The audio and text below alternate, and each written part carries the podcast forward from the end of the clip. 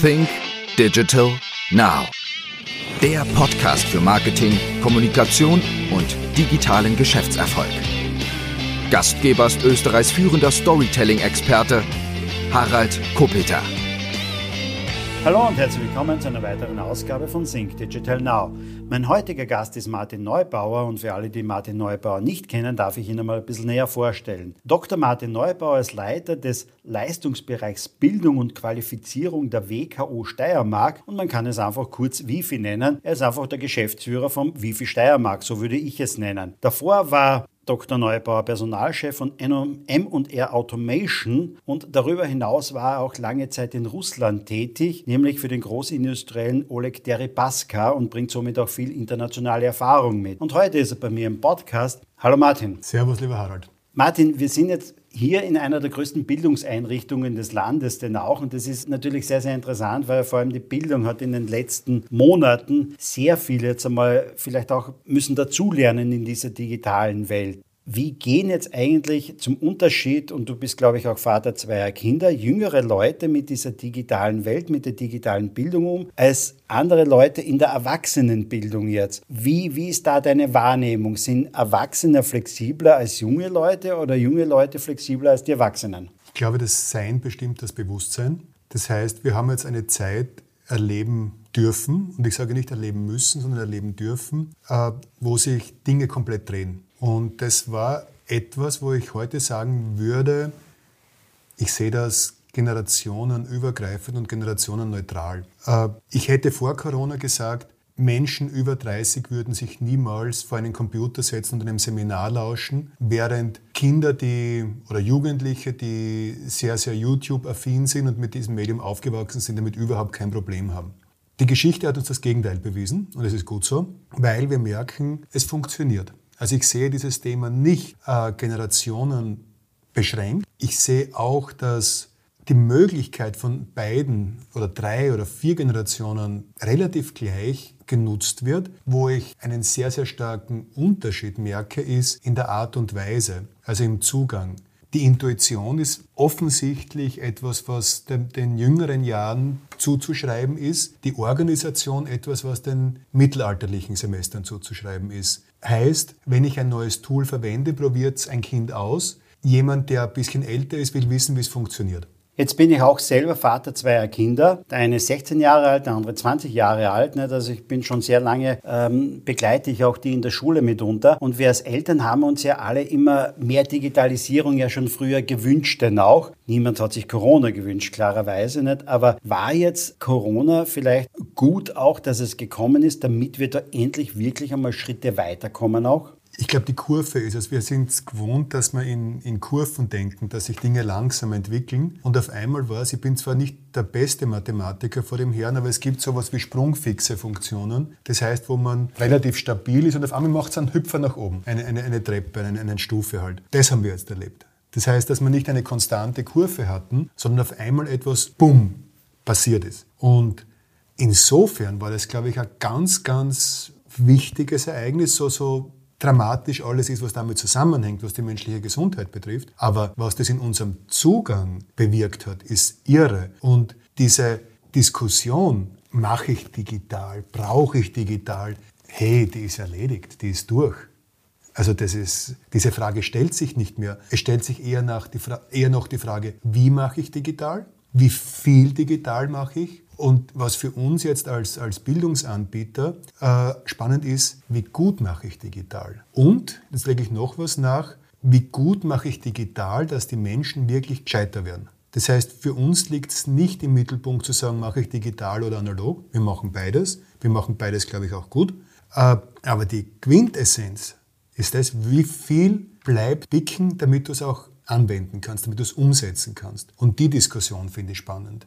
Das heißt, wie müssen digitale Maßnahmen gesetzt sein, dass sie im Hirn bleiben? Und die gleiche Frage stelle ich aber auch analog. Das heißt, nur wenn du die Kinder ansprichst, nur weil ein Lehrer im Klassenraum steht, heißt es nicht, dass äh, Bildung funktionieren muss. Also ich bin in Mathe einmal durchgeflogen und einmal habe ich Nachzapf auch noch gehabt, bin aber immer von einem, von einem Klassenlehrer gut ähm, wie soll man sagen, der hat, der hat mit mir durchaus kommuniziert. Äh, trotzdem hat es nicht ganz so funktioniert. Also insofern, ich glaube, es, es kommt auf das Wie an und es muss die Synapsen im Hirn zünden lassen. Wir reden später noch darüber, wie gut digital ihr jetzt seid, aber gehen wir noch vielleicht ein bisschen zurück, äh, März 2020, wie vielleicht das Ganze mal begonnen hat. Wart ihr schon digital eigentlich, bevor es zum ersten Lockdown damals gekommen ist? Ja, das war nicht das Thema, dass wir sagen, äh, wir, haben, wir arbeiten noch mit Fax und, äh, und, und, und, und Notizblöcken und haben sonst nichts. Natürlich. Und jetzt muss man auch ein bisschen sich historisch einmal äh, die, die, die letzten Wellen der Digitalisierung vor Augen halten. Äh, es ist, glaube ich, ab 1993, 1994 waren Computer so präsent, dass sie in jedem Office gestanden sind. Äh, es war spätestens 1997 so, dass im Geschäftsleben E-Mail vollkommen etabliert war. Das heißt, es wäre eine Sünde, um nicht zu sagen ein Verbrechen, nicht digital gewesen zu sein. Und für uns war es immer ein Thema, und das haben wir auch gemacht, dass wir äh, mit, mit Wissensdatenbanken arbeiten, mit Lernmanagementsystemen arbeiten, wo unsere Kundinnen und Kunden auf, auf Informationen zugreifen können, sich Dinge reinziehen können, auch nach einer Präsenzveranstaltung damit arbeiten können. Da war der Neuigkeitsaspekt zweitrangig. Wo es einen massiven und wirklich ganz, ganz starken Sprung gegeben hat, war einfach das, dass dieses Thema, heute nennt man es live online, auf einmal wirklich durch die Decke gegangen ist. Und ich gestehe, das hätten wir uns vor Corona nicht getraut zu sagen, live online, sprich du sitzt vor einem Computer, hörst jemanden zu, beteiligst dich an einer Diskussion, dass das so akzeptiert wird. Das hätten wir uns nicht getraut. Diesen Mut hat man uns auch nicht gegeben, den mussten wir haben. Das war klar, weil sonst hätten wir das, hätten wir das die Situation nach, nach, nach dem März 2020 einfach nicht durchgestanden. Weil man muss ja auch vielleicht vor, vor Augen führen, das Wifi ist ein, ein sehr, sehr großer Veranstalter. Wir haben im Jahr circa 30.000 äh, oder über 30.000, 35.000 äh, Menschen, die bei uns Kurse besuchen. Das ist jetzt nicht mehr nichts. Und die kann man nicht einfach sagen, okay, wartet ein Jahr, äh, wird schon nichts passieren. Also da, da war schon auch ein enormer Druck da, was zu machen. Und das Thema Live Online, wie gesagt, hat einen enormen Sprung gemacht. Was das Thema E-Learning betrifft, betrifft, das heißt asynchrone Inhalte, die zu Zwecken führen müssen, da, das Thema finde ich eher spannend, weil sich da auch technologisch viel tut. Das heißt, da sind wir noch lange nicht fertig. Wie kann ich diese Methoden nutzen? Stichwort ähm, Augmented Reality, im Augenblick sehr, sehr stark Virtual Reality, wo ich eigentlich das Potenzial sehe im asynchronen Bereich. Aber wie gesagt, live online mussten wir einen Schalter umlegen, haben das Glück gehabt, dass wir diese Dinge schon gemacht haben. Es war eher das Ausrollen auf alles anstatt das Verwenden punktuell. Wer hat sich da schwerer getan, die Lehrenden oder die Lernenden? Weil äh, zum Unterschied der Schule ist es ja so, bei euch sind die Lehrenden vielfach ja gleich alt wie die Lernenden. Also wer, wer hat sich da schwerer getan? Im Nachhinein wahrscheinlich die Lehrenden, wobei man muss sich das auch so vor Augen halten, am Wifi sitzen zweierlei oder einerlei Typen Mensch. Das heißt, wir haben keine angestellten Trainer, sondern in aller Regel Menschen, die in einem, die entweder Unternehmer sind oder die wo angestellt sind, sprich, die auch die andere Seite ganz gut kennen. Aber es war natürlich für die Lehrenden dieses Gefühl, kein Feedback zu bekommen, enorm belastend. Und Wissensvermittlung, Kompetenzvermittlung lebt davon, dass du irgendwann einmal in den Augen deines Gegenübers sitzt, siehst, da geht's, ah, da ist mir ein Knopf aufgegangen oder jetzt verstehe ich es oder jetzt habe ich es begriffen oder da muss ich nachfragen. Dieser, um, diese Unmittelbarkeit, die, die nicht immer verbalisiert wird, die geht verloren, weil du dieses Glitzern nicht siehst oder diese Körpersprache, wo, wo, wo, du merkst, jemand kommt auf mich zu, weil, weil er genauer zuhört oder weil ihn was interessiert. Wo du merkst, ah, da muss ich jetzt ein bisschen nachlegen oder das erkläre ich jetzt besser. Das ist für die Vortragenden ein Thema gewesen, einfach dieses, dieses Nicht-Feedback zu bekommen die technischen Gegebenheiten natürlich auch, wie nutze ich, aber das ist eigentlich etwas, was sehr einfach war. Aber du trägst vor, du bist Lehrender, du bist Trainer, weil es dir Spaß macht. Weil du ein bisschen eine Rampensau bist, weil du was vermitteln willst, weil du Feedback haben willst. Und das hat natürlich am Anfang gefehlt, merkt man aber auch, das passt sich an. Das heißt, die Rückmeldungen sind halt jetzt eher exposed im Nachhinein, wobei wir es natürlich ganz, ganz stark merken bei Live-Online-Kursen, dass halt interessanterweise das geschriebene Wort wieder wichtig wird. Das heißt, dieses unmittelbare Feedback über Chats und ähnliches, wo auch der Vortragende ein Gefühl bekommt, wie, wie, kommt, mein, wie kommt mein Inhalt an. Das heißt, es nivelliert sich eigentlich ganz gut nach oben, aber Unmittelbar jetzt rückblickend, heute ist der 11.11.2021, also eineinhalb Jahre später, äh, war das am Anfang natürlich äh, eine ganz große Challenge. Aber, und das ist das Faszinierende, das war ein Zeitpunkt, wo es nichts gegeben hat.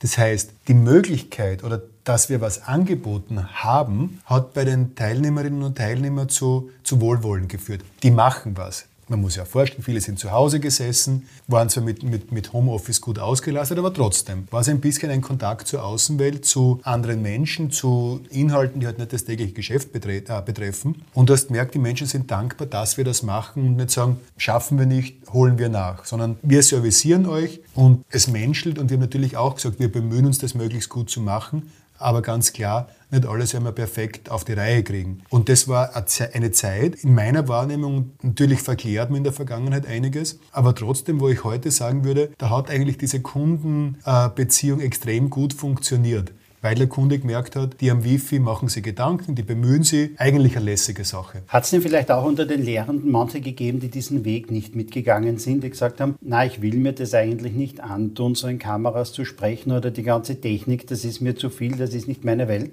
In der Unmittelbarkeit ja, in der Mittelbarkeit nein. Das heißt, es hat natürlich ein paar gegeben, die gesagt haben, coole Sache, probieren wir aus, mache ich, gehört gemacht. Ein paar haben gesagt, das schaue ich mir an. Und das hast du dann gemerkt, hat dann nach und nach funktioniert, weil wir lernen am besten an Beispielen. Wenn du siehst, wie es jemand macht, lernst du daraus und kannst es nachher anwenden. Plus rein operativ haben wir natürlich auch reagiert. Wir haben das äh, Trainercafés genannt, wo wir eben Trainerinnen und Trainer eingeladen haben. Da haben wir so eineinhalb Stunden Sessions gemacht, wo wir eben gesagt haben, worauf kommt es methodisch an in der Vermittlung über digitale Kanäle. Das heißt, wo wir einfach auch Tipps, Tricks, Tools gezeigt haben, um die, die Trainerinnen und Trainer ein bisschen bei der Hand zu nehmen und zu sagen, wie mache ich das? Also das haben wir uns schon selber auch am, äh, am Krawattel genommen und gesagt, da müssen wir ein bisschen unterstützen. Hat aber funktioniert. Aber auch da ist es zutiefst normal. Es gibt Early Adopters, Menschen, die einfach schnell anspringen. Und es gibt Menschen, die überzeugt werden wollen. Aber Late Adopters haben wir nicht gehabt. Also die, die sich erste Reihe fußfrei eineinhalb Jahre anschauen und dann zu sagen, ich habe es eh schon immer gewusst, äh, das hatten wir zum Glück nicht. Gibt es jetzt irgendwie welche technischen Ausstattungen, die vielleicht bei euch noch immer fehlen? Oder seid ihr jetzt wirklich so auf den technischen Stand, auch wo ihr sagt, okay, da sind wir jetzt wirklich auch wirklich weit vorne dabei. Du hast vorher angesprochen, Virtual Reality, mhm. da müsst ihr wahrscheinlich noch ein bisschen weiter reingehen oder tiefer reingehen. Aber was ist denn so noch irgendwie auf deiner Einkaufsliste, Wunschliste oder so etwas? Also wir sind mittendrin im VR-Thema. Das ist etwas, wo ich wirklich ein Potenzial sehe und was immer billiger wird. Für mich ist das Thema insofern extrem spannend, weil es das erste Mal E-Learning mit allen Sinnen ermöglicht. Das heißt, wir sind im, im klassischen asynchronen Bereich immer noch sehr mit Auge und Ohr dabei. Jetzt haben wir doch noch einige andere Sinne auch noch. Geschmack können wir noch nicht abbilden, aber sehr wohl das haptische Element. VR bietet die Möglichkeit, das erste Mal im asynchronen, also nicht Live-Bereich, Dinge auszuprobieren, Dinge anzugreifen, was jetzt natürlich in einem Podcast schwierig ist. Aber wenn du lernst, äh, wie kann ich zum Beispiel mit Strom arbeiten. Und Strom ist ein sehr sensibler Bereich, weil man sich sehr, sehr schnell einen Schlag holen kann, der nicht immer gut ausgeht. Wie kann ich dieses Medium, wie kann ich da was lernen in dem Bereich? Kannst das tun, kannst äh, Schaltkreise bauen, kannst Schaltschränke bauen. Das kannst du virtuell machen mit deinen virtuellen Händen. Hast du unglaubliche Lerneffekte, weil die Synapsen in deinem Hirn anders zünden. Kurzer, kurzer Schwenk zu dem. Es kosten heute dementsprechende VR-Brillen nur mehr 400 Euro. Die sind jetzt nicht mehr unerschwinglich. Das ist in der Kategorie einer, einer, einer, einer Xbox oder Playstation. Insofern das Endprodukt ist nicht mehr das Thema. Es ist ein Software-Thema. Also wir sind jetzt weil ich vorher die 90er angesprochen habe. In den 90ern war es der Held, wenn du fette Computer gehabt hast mit, mit, mit entsprechender Taktfrequenz, was heute ein Hygienefaktor ist. Heute geht es darum, welche Tools hast du, welche Software-Tools hast du, wie gut ist das. Das ist das Thema. Und das kaufst du nicht so einfach. Das heißt, zu sagen, ich gebe mal schnell eine Summe X aus und, und habe dann das Problem gelöst, ist leider Gottes einfach falsch und ein Schwachsinn. Du musst viel, viel mehr nachdenken, auch was heißt didaktisch. Wie bringe ich was rüber? Noch einmal, Kernkompetenz ist, die Menschen gescheiter zu machen. Das ist unser, unser DNA. Und da muss ich überlegen, mit welchen Tools, mit welcher Software mache ich das. Die Hardware ist mittlerweile ein Hygienefaktor. Das heißt, die Einkaufsliste ist natürlich groß. Natürlich brauchst du eben entsprechend Brillen zum Beispiel, wobei gerade das Thema Augmented Reality das nächste sein wird, also verstärkte Realität. Wie kannst du mit, mit Brillen arbeiten, die sowohl äh, die, die atomisierte Welt als auch die digitale Welt abbilden? Wie kannst du das zusammenbringen? Das wird, glaube ich, der nächste Evolutionsschub sein. Äh, hier sehe ich ein großes Potenzial, kosten heute noch Ich glaube im Einkauf zwischen um die 4000 Euro. Ich postuliere mal, setzen wir uns im Jahr 2024 am selben Tisch noch einmal zusammen, wird es ein Faktor 7 bis 8, wenn nicht 10 billiger sein, sprich in der Kategorie sein, wo heute die VR-Brillen sind, einfach weil Technologie billiger wird, kleiner wird und, und noch viel Potenzial ist. Aber nur einmal, die, die Grundeinstellung muss die sein, wie kann ich Menschen dazu bringen, dass sie Dinge in ihrem beruflichen Leben besser machen können, nachdem sie einen Kontakt mit dem, mit dem Wifi hatten. Und, und, und, und um das geht es eigentlich. Und deswegen glaube ich, dass wir eher im, im, im Softwarebereich viel nachdenken müssen, als den Hardware, Hardwarebereich zu fokussieren. Das ist ein Hygienefaktor. Du musst Dinge haben, aber das ist nicht das, womit du, womit du die Kunden heute anziehst. Der Kunde da draußen sagt, das ist ein cooles Tool, mit dem kann ich lässig arbeiten und nicht, der hat dort einen Computer mit einer Taktfrequenz und ich weiß nicht was, wie viel Megahertz. Jetzt weiß ich, wenn in der Vergangenheit Mitarbeiter aus meinem Unternehmen bei euch waren, dann war es so, es hat äh, ein Kursangebot gegeben von vier Tagen, das war so aufgesplittert, Anwesenheit. Wie wird es in einigen Jahren aussehen? Wenn wir über die VR-Brille gesprochen haben, wird es in einigen Jahren so aussehen, dass das vielfach jetzt einmal in Büros oder in Haushalten schon vorhanden ist und es gibt ein Kursangebot und der Kursteilnehmer bleibt jetzt einfach zu Hause im Homeoffice, ist mit VR-Brille mit dabei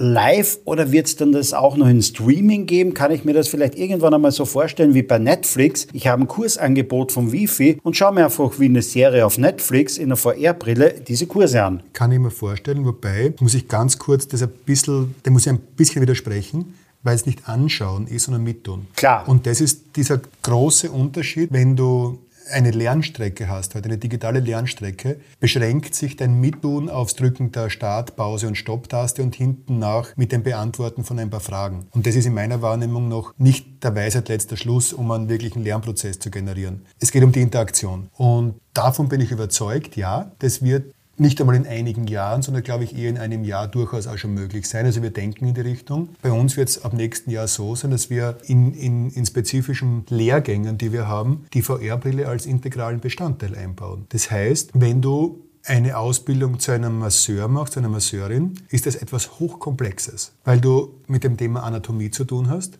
Der Mensch hat, glaube ich, 250, 260 Knochen. Als Masseur solltest du wissen, wo die sind. Weil du drückst nämlich drauf herum und du weißt, dass da drumherum noch Muskeln und, und, und Gewebe ist. Das heißt, da empfiehlt sich schon ein gewisses, eine gewisse Kompetenz zu haben. Dementsprechend ist die Ausbildung eine recht umfassende, stundentechnisch und von der Intensität. Und das Thema Anatomie ist eins der komplexesten. Wie gesagt, es geht um die Knochen, es geht um die Muskeln und das jetzt nur als Buch oder auch als Film vor dir zu haben, glaube ich nicht, dass dazu führt, dass du, wenn du dann einen Menschen vor dir hast, dem du helfen sollst, dazu führt, dass du ihn wirklich ideal toll behandeln kannst. Hast du aber ein virtuelles Skelett, lernst du ein Skelett zusammenzubauen, vielleicht auch mal ein bisschen anders zusammenzubauen äh, und mit dem Körper, mit den Knochen zu spielen, setzt sich ein Lernprozess oder ein, ein Reflexionsprozess in Gange, der auch dazu dient, dass du dir das merkst. Dementsprechend auch den Aufbau der Muskeln etc. Und das werden wir ab nächsten Jahr, also ab, dem Jahr 2022 bei uns in die Kurse einbauen. Und dann musst du dir auch noch vorstellen, geht es ja auch darum, nicht jeder Mensch hat 15, 16, 17, 18 Jahre in einer Ausbildung verbracht. Vielleicht hat er äh, neun Jahre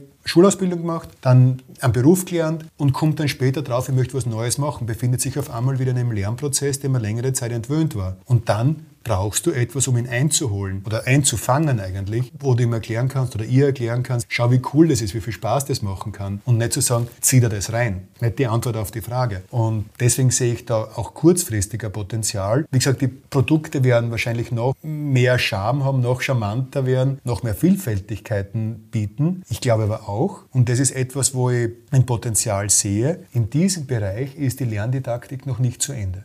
Also das ist etwas, wo, wo noch viel Luft nach oben ist, wo wir im Augenblick sehr, sehr stark einfach lernen, äh, was, was passiert im, im, im Spielebereich. Das heißt, wie funktionieren Online-Spiele? Wie funktionieren VR-Spiele? Ja. Wir lernen aus der Sp mein Mensch ist ein spielorientiertes Wesen. Ja, ja. Klar, wie lernen wir gehen, indem wir uns zuschauen, indem wir Spaß dran haben, indem wir vielleicht am Ball nach versuchen nachzukrabbeln, nachzulaufen. Wir sind spielfokussiert. Aber diesen Spieltrieb legen wir ja nicht mit dem Eintritt in die Schule oder äh, dem Schulaustritt ab. Das ist was Inhärentes, Immanentes in uns. Und dementsprechend schauen wir uns an, wie, funktioniert die, wie funktionieren lässige Spiele. Müssen wir überlegen, was heißt es für den didaktischen Prozess? Wie vermittle ich? Und da ist sicher noch, wo ich, wo ich sage, da darf man nur weiter nachdenken. Also da, gibt, da ist der Weisheit letzter Schluss noch nicht gefunden und da möchten wir uns auch positionieren. Und da sehe ich wirklich auch ein Potenzial, weil du kannst und musst in diesem Geschäft, wenn du Bildung als Geschäft verstehen willst, musst du Spaß erzeugen. Und das ist etwas, womit wir Bildung überhaupt nicht konnotieren.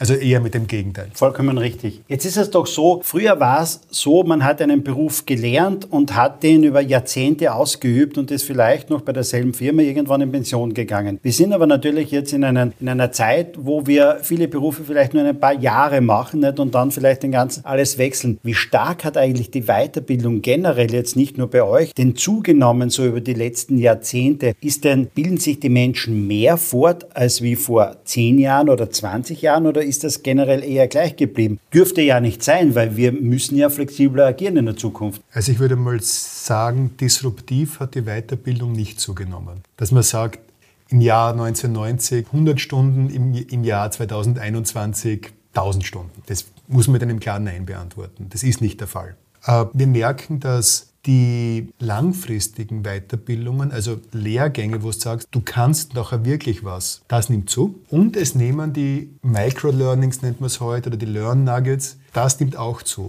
Das dazwischen ist etwas, wo, wo wir merken, das wird nicht mehr so intensiv nachgefragt. Das heißt, ich habe so im als ich noch Student war, war ich, war ich, bei, war ich Seminarbetreuer bei einem anderen Bildungsanbieter und dessen dessen Kerngeschäft war eigentlich zwei bis drei oder eintägige Seminare zu machen. Dieses Produktseminar, zweitägiges Seminar, merke ich, ist etwas, was, was sehr stark im Verschwinden ist. Wie gesagt, die Learn Nuggets, wo du sagst, cooler Input, halbe Stunde oder eine Konferenz, ein Tag Inspiration holen bei zwei, drei, vier, fünf Speakern, super. Oder eben ich sage, ich bilde mich weiter und möchte eine neue Kompetenz erwerben. Stichwort äh, Social Media Management. Ist etwas, wo ich sage, Facebook surfen ist jetzt nicht Social Media Management, kann ich aber lernen. Aber da ist eine neue Kompetenz, die aufbaut. Und diesen, diesen Spagat erleben wir gerade. Und was spannend sein wird, und diese, ah, da bin ich eigentlich auf die Entwicklung gespannt und kann sie nicht prognostizieren, wir merken immer noch, dass die Weiterbildungskurve mit dem Alter abnimmt. Das heißt, ab dem 50. Geburtstag merkst du, dass dieses Ich möchte noch einen Kurs besuchen oder dieser Kurs ist spannend, dass das offensichtlich nicht mehr so in den Köpfen Platz greift, als es noch zum Beispiel bei einem 30-Jährigen der Fall ist. Das merken wir ganz stark. Und wie wir mit dieser Situation umgehen, wird eine enorme Herausforderung werden, weil wir wissen, wir haben jetzt verstärkt die letzten Babyboomer-Generationen, die in, in, in, Pension gehen. Wir wissen, dass wir stabile Geburtenjahrgänge haben. Also hier in dem Bundesland der Steiermark, in dem wir jetzt das Interview machen oder den, Podcast machen, äh, haben wir 11.000 Jugendliche, die pro Jahr zur Welt kommen. Das ist stabil in den letzten zehn Jahren, prognostiziert stabil in den nächsten zehn Jahren auch. Sprich, wir gehen eigentlich von einer degressiven oder stabil nachwachsenden Bevölkerung aus, wissen aber, dass sehr viele in, aus dem äh, Erwerbsprozess ausscheiden werden. Heißt aber auch, gescheiter werden wird für Menschen nach dem 50. Geburtstag immer wichtiger werden, weil die Unternehmen diese Menschen brauchen. Aber die Menschen selber haben es an und für sich noch nicht erkannt, oder? Wenn ich das jetzt so aus deinen Worten entnehme. Ich glaube, dass man dann noch in der Vermittlungskompetenz was machen kann, ja. Das wäre nämlich auch schon meine nächste Frage gewesen, wer denn im Grunde genommen eure Zielgruppe ist. Nicht? Aber wenn du sagst, oder wer, ist der typische, jetzt einmal äh, Lernende, der zu euch kommt, wenn ich das richtig verstanden habe, ist der irgendwo zwischen 25 und 45, oder? Dem kann ich zustimmen zustimmen. Also im, im, Marketing generiert man immer Personas. Ja. Und, und, und eine Persona wäre jetzt, würde ich einmal sagen, 35 Jahre, männlich und oder männlich oder weiblich und oder weiblich auch natürlich, mit Berufserfahrung und, und, dem, und dem Wunsch, karrieretechnisch entweder horizontal oder vertikal sich zu bewegen. Das, das, das wäre jetzt so der klassische, typische Wifi, typische Wifi-Persona. Aber, und das ist eben der Punkt, es müsste eigentlich eine zweite Persona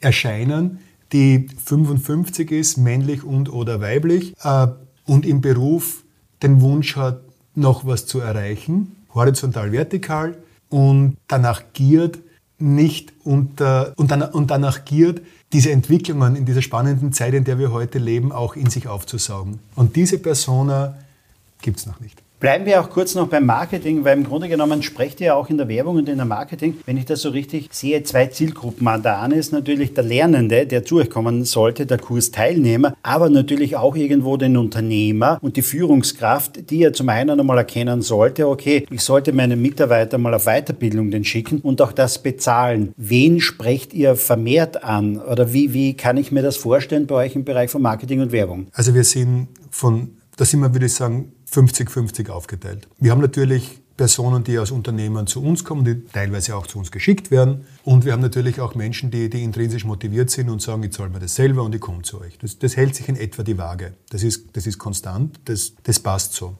Na, das, das, das funktioniert eigentlich ganz gut. Da gibt es jetzt keinen Unterschied in dem Sinn. Wir haben nur von unserer klassischen Ausrichtung her, zielen wir auf Inhalte aber oder vermitteln Kompetenzen, die im Arbeitsprozess benötigt werden. Aber diese, diese äh, strenge Trennung von wegen Arbeitgeber, Arbeitnehmer existiert bei uns nicht. Aber es, dieser Fokus auf, du sollst, musst es im Beruf anwenden können, ist ganz wichtig. Wobei wir hier natürlich auch merken, das ist vielleicht eine Tendenz, in den letzten 30 Jahren ist, dass das, was als arbeitswichtig gesehen wird, breiter zu fassen ist. Das heißt, nach wie vor sind Themen wie, wie Rhetorik spannend und wichtig, Mitarbeiterführung extrem spannend und natürlich entstehen auch neue Berufe. Das heißt, wahrscheinlich hätte man auch vor Corona über den, über den Beruf oder die, die Kompetenz eines Achtsamkeitstrainers, einer Achtsamkeitstrainerin geschmunzelt. Äh, jetzt eineinhalb Jahre später, glaube ich, sagt man, wow, könnte ich vielleicht selber brauchen, mich mit sowas auseinanderzusetzen. Also, und da merkst du schon, da ist einiges in Bewegung geraten. Da werden auch neue Berufe entstehen, da müssen wir auch nachdenken, wie können wir die adäquat servicieren. Aber da tut sie schon sehr viel. Also das ist vielleicht einer der Unterschiede zum Geschäft im vorigen Jahrtausend, dass einfach die, die Dimension, die Vielfalt, die, die Breite sich, sich enorm verändert hat und enorm verändert. Da komme ich noch gerne darauf zurück. Eine Frage noch äh, zum vorigen. Wer bezahlt den Kurs? Wie viele bezahlen sich den selber? Wie viel wird vom Unternehmen bezahlt? Ich sage 50-50 ist in etwa die Quote, wo, man, wo wir, wo die, die wir verzeichnen, mit gewissen Verschiebungen, aber die sind jahresabhängig. Also, dass wir einmal 40-60 haben, einmal 60-40, aber in etwa hält es sich die Waage. Finde ich auch gut, muss ich sagen, das ist etwas, wo ich sage, das ist spannend, weil es zeigt, dass, dass es sehr viele Menschen gibt, die aus sich was machen wollen, intrinsisch motiviert, ja. aus sich heraus, die sagen, ich, ich möchte das können oder ich möchte was werden, das ist super. Also ich glaube, es wäre gar nicht so gut, wenn wir nur Personen hätten, die, wo der Unternehmer, die Unternehmerin zahlt und der, und der Kunde, der Teilnehmer zu uns kommt. Ich glaube, es ist gut, so diesen Mix zu haben. Das ist, ist glaube ich, durchaus auch ein, ein, ein Signal, dass wir einen Job machen, wo, wo eben auch Private sagen, das ist mir ein Geld wert. Und wir müssen immer noch wissen, wir sind in Österreich und in Österreich ist das Thema Bezahlen für Bildung ein höchst sensibles. Verstehe. Äh, gehen wir noch einmal zurück zu der Antwort vorher, beziehungsweise wo du ein bisschen ausgeholt hast. Du bist, glaube ich, seit fünf Jahren Leiter vom Wifi hier. Korrekt, ja. Welche Angebote hast du einstellen müssen eigentlich in den vergangenen fünf Jahren, weil es einfach keinen Bedarf mehr gibt, weil es das Berufsfeld vielleicht nicht mehr gibt? Da haben wir vorher kurz gesprochen drüber. Beziehungsweise, du hast schon erwähnt, Achtsamkeitstrainer oder so etwas. Was ist neu gekommen in den letzten fünf Jahren? Letzteres ist leichter zu, zu beantworten, weil eben gerade im Bereich der, der sozialen, digitalen Kompetenzen enormer Bedarf da ist. Also das sind eigentlich sich widersprechende äh, Faktoren, aber du merkst, je stärker die, Digitalisierung voranschreitet oder die Digitalisierung wichtiger wird, desto mehr äh, entsteht auch ein Bedarf auf, auf dem unmittelbaren One-to-One, -One, auf dem Zwischenmenschlichen. Also das merken wir ganz, ganz stark. Eben Achtsamkeitstrainer. Wir machen zum Teil auch Schwimmtrainerausbildung. Also es geht sehr, sehr viel in die, in die körpernahen Dienstleistungen, einfach weil wir merken, dass dieser Kontakt wichtiger wird, aber auch die Erwartungen auf der Kundenseite. Das heißt, du gehst heute nicht mehr in ein Fitnessstudio und denkst, der wurscht, wer dort ist, der wird dir schon, der, der erzählt mal was. Du setzt Erwartungen in jemanden, dem du gegenüber trittst. Und da müssen wir auch, auch wenn es jetzt banal klingt, wie gehe ich um mit meinem Beckenboden, Beckenbodentrainer, sind Themen, sind wichtige Themen. Noch einmal, wir sind in einer Gesellschaft, die, die älter wird. Und was, wenn die Frage ist, was musstest du einstellen, würde ich da auch ganz leicht dagegen reden wollen. Die Frage würde ich eher stellen, was musstest du verändern? Das heißt, ein Kurs ist nicht mehr so stabil, dass ich sage, den unterrichte ich fünf Jahre nach dem, mit denselben Inhalten. Das ist das Thema. Das ist vielleicht noch bei den Grundlagen der Buchhaltung so, wo du sagst, eine G&V, also eine Gewinn- und Verlustrechnung, ein D-Konto schaut immer noch gleich aus, aber damit war es das schon, weil sie einfach die Inhalte ändern, weil sich die Methoden der Behandlung einer Thematik ändern, dass du das sehr, sehr stark anpassen musst. Also es ist kein Verschwinden, sondern ein Restrukturieren. Wobei wir gewisse Kurse nicht im Angebot haben. Also du kannst bei uns jetzt nicht lernen, wie, wie man ein Pferd richtig beschlägt. Das hat wahrscheinlich in den letzten 150 Jahren eine gewisse Abnahme nach sich gezogen. Aber diese Kurse haben wir nicht klassisch im Portfolio. Wie muss ich mir das vorstellen, dass jetzt ein neuer Kurs entsteht? Äh, gibt es da draußen einfach jetzt nur eine Nachfrage, weil ihr Anrufe oder E-Mails bekommt? Gibt es da einen Kurs dazu oder gibt es da draußen auch so etwas wie Scouts oder so etwas, die sehen, okay, da, da gibt es einen gewissen Trend dorthin, da sollten wir vielleicht aktiv werden? Wie, wie muss ich mir das vorstellen? Es läuft auf unterschiedlichen Ebenen. Wir sind im Haus Wirtschaftskammer und im Haus Wirtschaftskammer sollte man und tut sich auch immer mit dem Thema, welche Berufe sind da und welche kommen neu hinzu, auseinandersetzen. Jetzt gibt es zum Beispiel einen, einen Kurs bedingt durch, durch die verstärkte Elektrifizierung, wo es darum geht, mit elektrobetriebenen äh, Fahrrädern zu fahren. Das ist ein eigener Lehrberuf mittlerweile. Wie geht man damit um? Also da holen wir uns natürlich auch einen Input. Was entsteht da Neues? Und klarerweise da sollte dann das Wifi auch ein gutes Angebot haben. Auf der anderen Seite ist es natürlich, und das muss man auch sagen, Bildung ist ein extrem dynamisches Geschäft, haben wir natürlich Personen, Teamleitungen, die ganz bewusst auch schauen, was kommt dann Neues, wo bewegt sich etwas hin, weil wir agieren unternehmerisch und das heißt natürlich auch Wachstum, ganz klar. Wo gibt es Wachstumsbereiche? Nur haben wir diese, diesen positiven Vorteil, wenn wir einen Wachstumsbereich identifizieren, heißt das auch, dass wir was Gutes tun, weil wir den Menschen weiterhelfen können. Das ist das Positive am Bildungsgeschäft. Das ist das, warum es eigentlich auch so charmant ist. Jetzt gibt es natürlich da draußen auch immer wieder das äh, Wort künstliche Intelligenz. Nimmt künstliche Intelligenz euch einen Teil dieser Weiterbildung ab? Ist es vielleicht auch so bei Leuten, die sagen, okay, muss ich mich das unbedingt antun und das lernen? Es kommt irgendwo künstliche Intelligenz ja her. Wird es irgendwo, ich habe auch schon gesehen, Hologramme, Avatare, gibt es irgendwann in der Zukunft, in den nächsten Jahren keinen Lehrenden mehr, sondern das ist ein Hologramm oder ein Avatar oder wie auch? Wie, wie stelle ich mir jetzt so ein bisschen so in zehn Jahren vielleicht die Zukunft noch vor. Mhm. Und wie ist es in der digitalen Welt? Ich sitze hier bei dir im Büro und es ist ein großes Gebäude mit viel Lehrräumen natürlich auch, also wo gelehrt wird jetzt. Sie sind nicht leer, aber in Zukunft müssen wir ja auch davon ausgehen, dass wir nicht vielleicht nicht mehr so viel Platz brauchen. Auch das wird sich ändern. Wie sieht dein Institut in zehn Jahren aus? Also ich, ich glaube, man muss beim Thema künstliche Intelligenz sehr aufpassen. Man verwechselt oft künstliche Intelligenz mit Machine Learning. Das heißt, Maschinen, die, die aufgrund von Entscheidungen äh, lernen, welche Entscheidung höchstwahrscheinlich ist. Das sind, das sind oft zwei, zwei Paar Schuhe.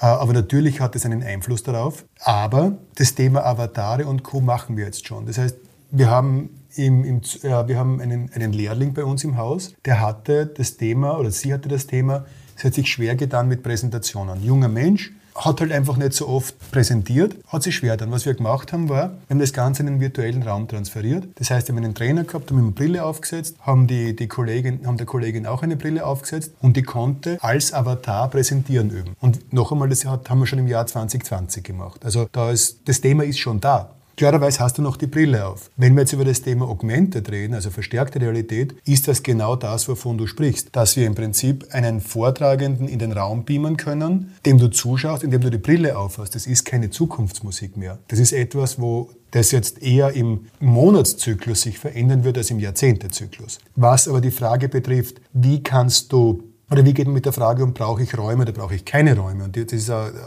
hochsensible Frage. Glaube ich auch, dass man da ein bisschen dagegen reden muss. Ich glaube sehr wohl, dass wir Räume brauchen, aufgrund nicht des Grundes, dass wir in einem atomisierten Raum Wissen äh, lernen oder, oder, oder Kompetenzen erwerben, sondern weil das, was drumherum ist, so wichtig ist. Das heißt, sehr, sehr vieles, was wir vermitteln, und ich hoffe, meine Trainer werden mich nicht kreuzigen, ist aber nicht aufgrund dessen, dass der Trainer so toll ist, sondern weil die Menschen miteinander reden, weil sie sich in den Pausen austauschen, weil sie vorher kommen, vielleicht gemeinsam an einer Projektarbeit an einem Tisch sitzen und, und, und hier äh, ein bisschen spintisieren dürfen. Das, das, das ist dieser enorme Mehrwert, den uns die, die Präsenz bringt, weshalb wir auch am Standort ganz, ganz bewusst in, in die Freiflächen investiert haben und, und in die Größe der Tafeln, einfach um, um, um dieses Lernerlebnis zu erhöhen. Wohl wissend, dass sehr, sehr viel eigentlich außerhalb der unmittelbaren Bildungsmaßnahme passiert. Diese Community, wofür es leider noch kein schöneres Wort gibt, aber diese, diese, dieses, diese Gruppe, die, die sich austauscht, voneinander profitiert,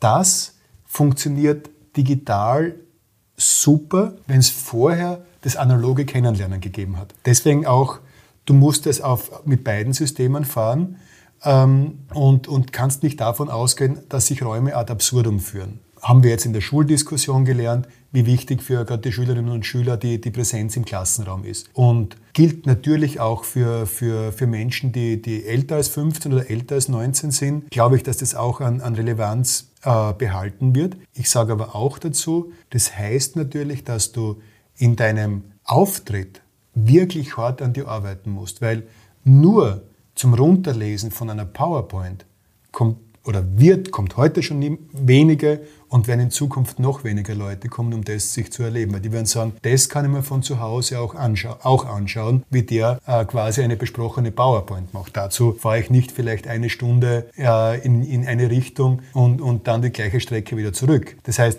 das ist natürlich auch etwas, wo man sagt, das muss in Präsenz, muss das top sein, noch besser sein, weil sonst wird es die unmittelbare Reaktion sein, dass dann jemand sagt, das tue ich mir nicht an. Und dann hast du die Mundpropaganda, das heißt, das brauchst du nicht antun.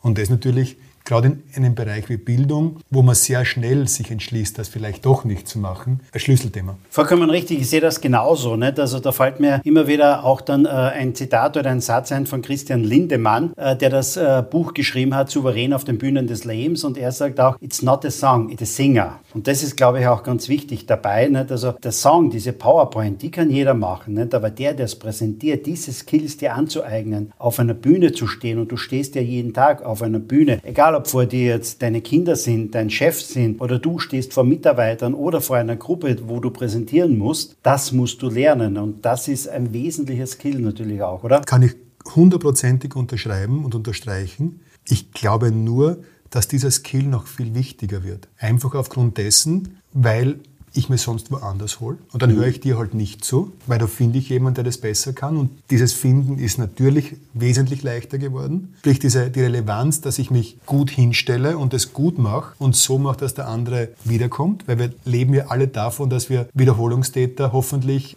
generieren. Das wird noch viel, viel wichtiger und weil man nicht immer nur über Schulen lästern sollte und schimpfen sollte, gerade das, und das ist meine Erfahrung jetzt als Vater zweier Kinder, wird in den Schulen mittlerweile sehr, sehr gut vermittelt. Das heißt, wie kann ich präsentieren, was in meiner Schulzeit nicht einmal als Diskussionsthema äh, in irgendeiner Form da gewesen wäre.